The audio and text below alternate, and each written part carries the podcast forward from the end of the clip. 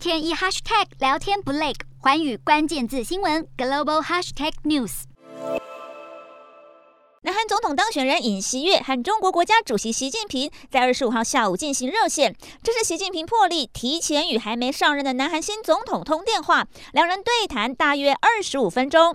习近平除了祝贺尹锡悦当选南韩下届总统，还表示中韩是搬不走的永久近邻，也是分不开的合作伙伴。今年是中韩建交三十周年，双方应该以此为契机，加强政治互信，推动两国关系行稳致远。中国也愿意与南韩加强强合作。而对于北韩试射洲际弹道飞弹，尹锡悦在电话中表示，北韩的严重挑衅让南韩民众相当忧心，朝鲜半岛的紧张局势会急速升温。双方同意对此紧密商议。尹锡悦也提到，上任后希望透过紧密沟通，尽快促成双方会面，共同努力发展双边关系。立场亲美的尹锡悦在当选后，已经和美国、英国、日本和澳洲等国领袖通话，但他五月才会上任，成为南韩新总统。中国驻韩大使早就与尹锡悦会面，转达习近平发出的祝贺信函。